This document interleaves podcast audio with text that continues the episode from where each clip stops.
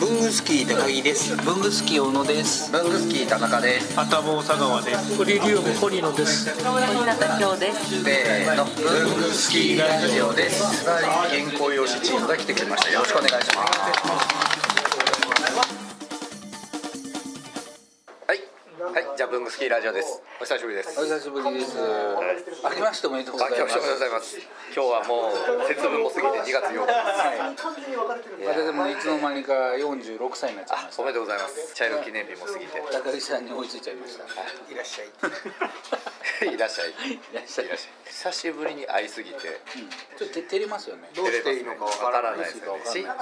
結局ね、あの文具スキーに乗ってる新年会1月にやりますっていうのも嘘でしたしね。ええあ乗ってたんだ乗って大新年会って書いてあるんですけど、うんなかったですでこんなこう探り探りやりながら今日行くところで急遽素晴らしいゲストの皆さんが来てもらいましたじゃあ飾り原稿用紙チームですねよろしくお願いします豪華ゲストですじゃあもうちょっともう佐川さんから自己紹介してってもらってさ頭の佐川なんでここやギリギリのところじゃあどうぞ小日向さん文具ライターの小日向京ですあありがとうございますそれじゃあで初出演ですデザイナーの堀リウムですありがとうございますお名前はよく出てるんですよねで完全にもうデザイナーでお仕事されてるわ一応そうですねそうなんですよね仕事事がデザイナーってことなんですよねすごいなっていうか高尾さんからお仕事いただくっていうのが多いんですけどえー、 飾り原稿用紙以外にまあまあ若干ありますけどだから僕のスライド手帳のデザインはこれやったんですあどういうことまあ飾り原稿用紙はやっぱりちょっと時間がかかりますんでちょっとやっぱメインになっちゃう大変なん ですねすいませんすごい具体的なこうイメージの発注が出てくる時もありますしあ例えばあの青いあのはい青翡翠青はあの川蝉でやってくれと色色はしてやったあい色もほぼブルーもうちょっと最初明るかったんですねただやっぱりあのものすごい水色でやるとマス目が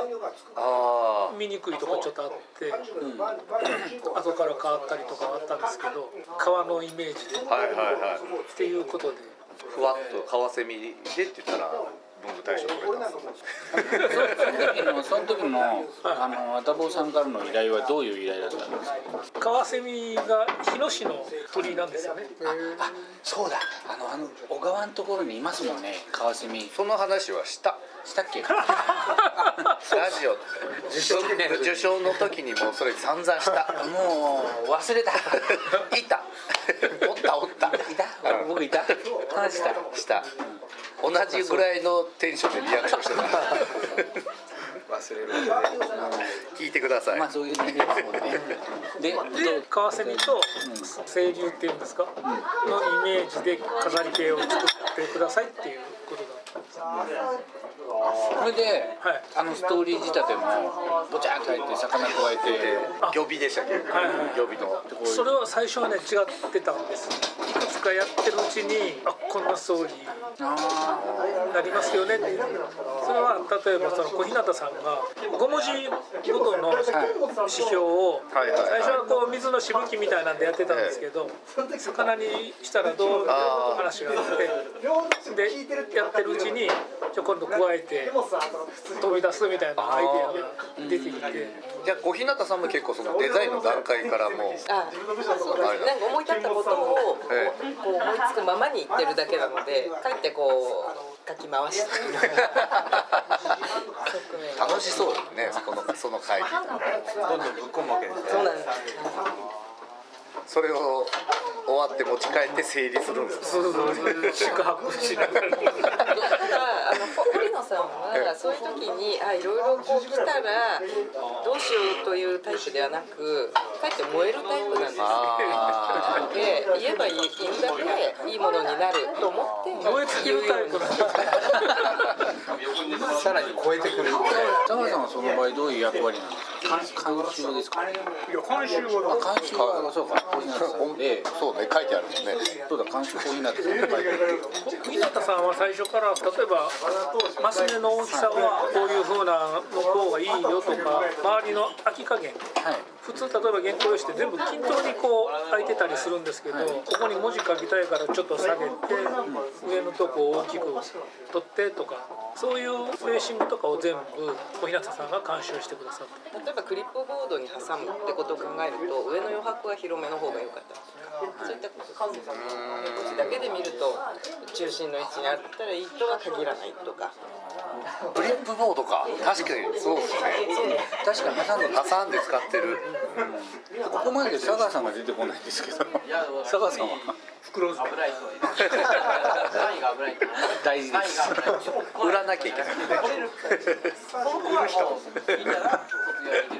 佐川さんはさい最初にそのあのレンガと青翡翠は佐川さんがこのテーマでやってくれっていうああ三歩上代が、リンガはこの人もね小野さんをあ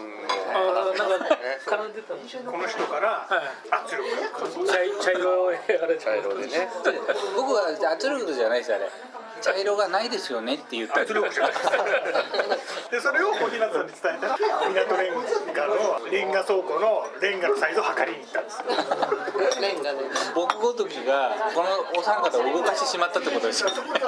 最初レンガを僕は適当にやってたんですけどそしたら小日向さんから「本物の比率でやれ」と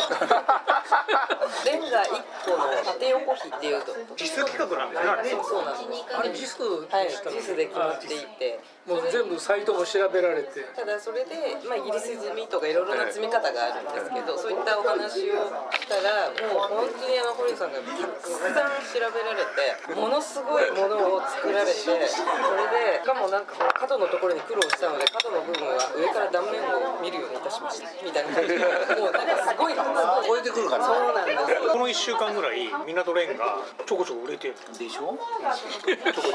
多分ねあの2月14日が近づいてきてチョココレレーートトがと間違ってるチョコレートがチョコレートレンガだと思うでそろそろねなくなってきてアタボのサイトから買おうかなと思ったら佐川さんから「新宿西口店でどこどこで買ってほしい」という依頼が来たんだけど なんでですかあれ大人の事情が別にどこでもいいよお店を指定されたんですよこことここで買ってもらえるとありがたいっていう店頭で買ってもらった方があまあねいやそうなんです店頭で買ったら佐川さんが全然買ってくれないって僕に言ってきた じゃないですかえそれはずっと店頭で買ってたのにそれは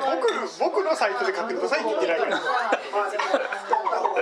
店頭で散々買ってたのに港レンガ問題はもう解決したんですよ港レンガ問題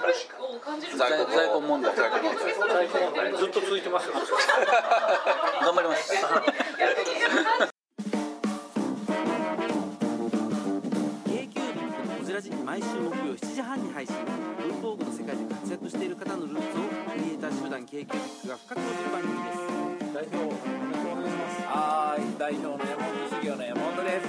えー、K キュービックのこちらでよろしくお願いしますお願いしますお願いしますいやいやいやあれ食べされてないなタコさんなんですかいやーこれ以上のタコでございます、ありがとうございますアメリカからブルースじゃないですか Hello I'm from USA いやいやこちら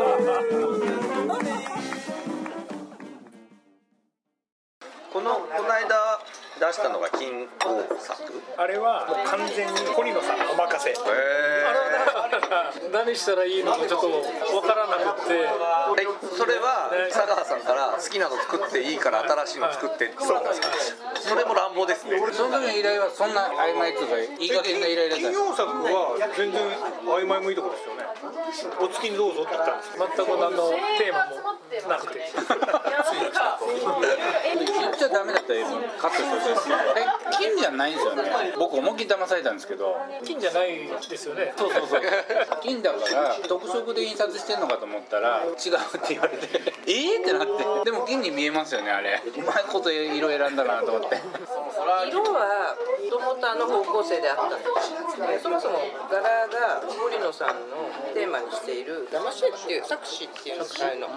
作詞系のここの帯が上に来てたのにいつの間にか下に来てたみたいな感じのそ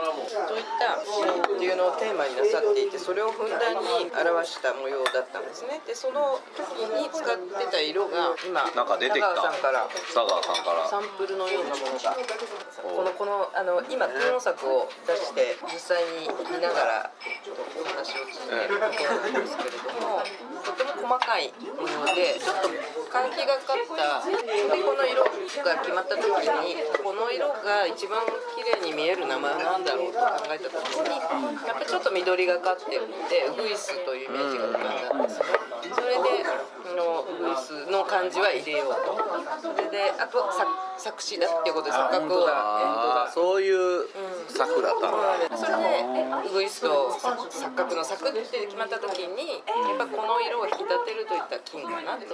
いう思って金というのは特にこれインクない何かで文字を書いた時にとっても金に見えてくるだから今真っ白な状態だとまだちょっと薄いなぐらいな感じなんですけどやっぱり紙って文字なりなんなり書いたところで完成形なのでその完成形の時に金色に見えるような雰囲気ということで金は皆さんの心の中でこのささっき不粋なこと言っちゃったね金じゃないよね心の中いやいやカットカットしねえよがっつり使うよ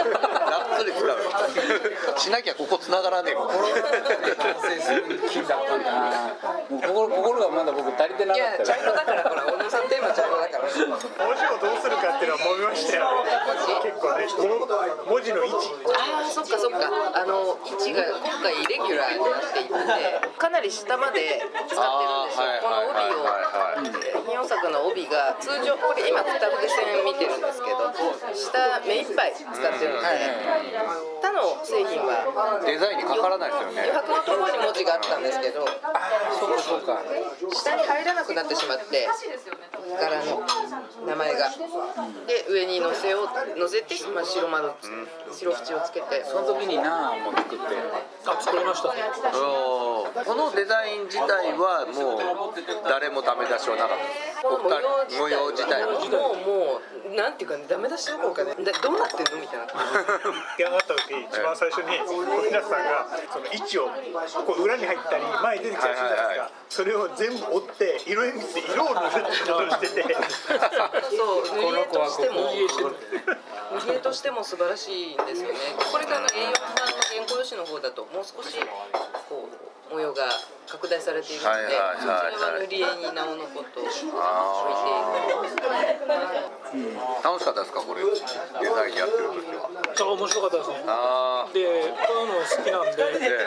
こっからいっぱい派生したんですよえ要するにその罫線とかじゃなくて、え作詞のイラストっていうんですか、、はいずれなんかどっかに出したいなと思うぐらいいっぱいこうバあーッと出てきてーへえこれは全部手書きでまずイラストと描くんですかいつもこれはねあのこういうきっちりしたやつは全部 CAD はいで、キャドでへえ CAD はそういう直線的なデザインが得意なんですはいはいはいイラストレーターはいは最後に印刷屋さんにええ回す前に変換してええお渡しするんではいはいまずはキャドでまず CAD でやりますあのすいません質問なんですけどこの線が騙し的に1本の線が下に行ったり上に行ったりするんですよね、その線は最初に繋がった線として引いて作るんですかえー、とそうですねあでもの刺した線は自分で消していくんですよその消すんですかで前に出したり後ろに追いやったりとかでさ最初60度でやってたんですよ、そうすると60度だと割と自然な感じで見えるんですけど下の方がちょっとぺっちゃんこになって横がすごくこう角度の関係で太くなっちゃうんですはいはいはいでこれはちょっとまずいなってことで90度にして縦横を全部これ角の処理もこれをやってるうちにやってるうちにこれ思いついた自然なんですよねねね、何もこう違和感もないだから90度にすることで角が楽になったことはありますはい、あとこれあの二次元のところからこうだんだん立体になってくるような感じにしていってこれで難しかったのは幾何学形態でもう形がもう決まっちゃうんではいはいはい最初からこのマス目の高さと横幅決まってるんですよそこに合わせるために 微調整するっていう皆さんも聞いてる人ちょっと金大作ちゃんと買ってまじまじまじ見ないとそれだけ細かいことやってますよスタッフですと飾り原稿用紙でまたそれが変わるっていうああそっかもうスタッフでセールマンも単純に印刷の尺で変えたわけではなくてもうデザインし直してるんですかあの部分的に調整して抜いたり外したりとかこっちが四角に近いんで。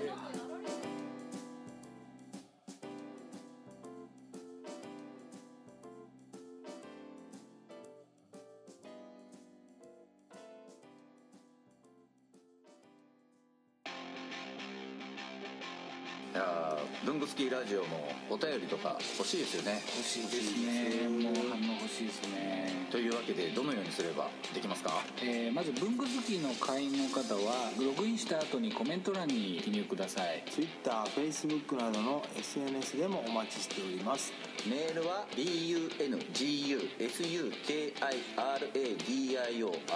gmail.com 文具好きレイディオ gmail.com までお送りくださいあとラジオにハガキ書きたい時ってどうすればいいんでしたっけあそれはですね工作士のご自宅まであああの東京都大田あ区ちょちょちょちょダメだ待て待て待て待では皆さんお便りお待ちしてますーてすこんな感じ